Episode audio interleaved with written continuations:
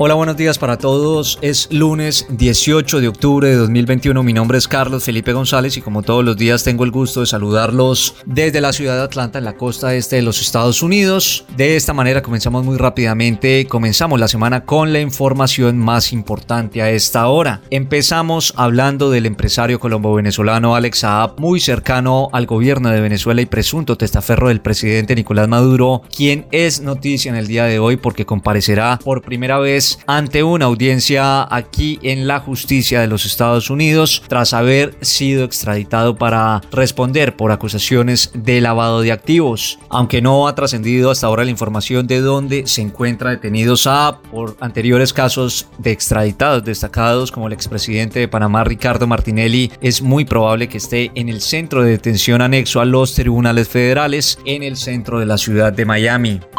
Ecuador ve la visita del secretario de Estado de Estados Unidos, Anthony Blinken, como una secuencia de hechos que reflejan el acercamiento entre ambos países, según lo que afirmó en las últimas horas el ministro de Exteriores, Mauricio Montalvo, que ahora espera que se complete un acuerdo comercial entre Ecuador y los Estados Unidos. Así lo hizo saber en una entrevista en donde Montalvo concedió una importancia especial a la visita, tanto por el momento como la jerarquía del visitante, y dijo que hace parte de una secuencia de reconocimiento de Estados Unidos del momento político que está viviendo Ecuador en los últimos meses. En Perú, la mayoría de los ciudadanos de ese país consideran que la prioridad del gobierno del izquierdista Pedro Castillo debe ser la reactivación económica del país y la generación de empleo, mientras que solo un 10% ve como esencial impulsar la redacción de una nueva constitución. Al menos así lo señala un sondeo de opinión difundido en el día de ayer por el diario El Comercio. El estudio realizado por la empresa privada Ipsos indicó que el 57% de la población peruana cree que el sector económico debe ser la prioridad del presidente en los próximos meses de gestión, seguido del avance de la vacunación contra el COVID-19, el 38%, y el combate de la corrupción con un 37%.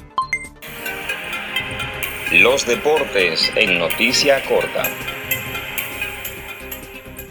Buenas noticias para el fútbol colombiano, al menos para Dubán Zapata, quien volvió a marcar en el día de ayer en el triunfo por cuatro goles a uno de su equipo, el Atalanta, en Italia, en el campo del Empoli, y se convirtió de esta manera en el primer jugador colombiano en alcanzar los 100 goles en la Serie A de ese país. El delantero de Cali, que actualmente tiene 30 años, aprovechó una asistencia del croata Mario Pasalic para marcar el 4-1 definitivo al minuto 90 antes de terminar terminar el encuentro.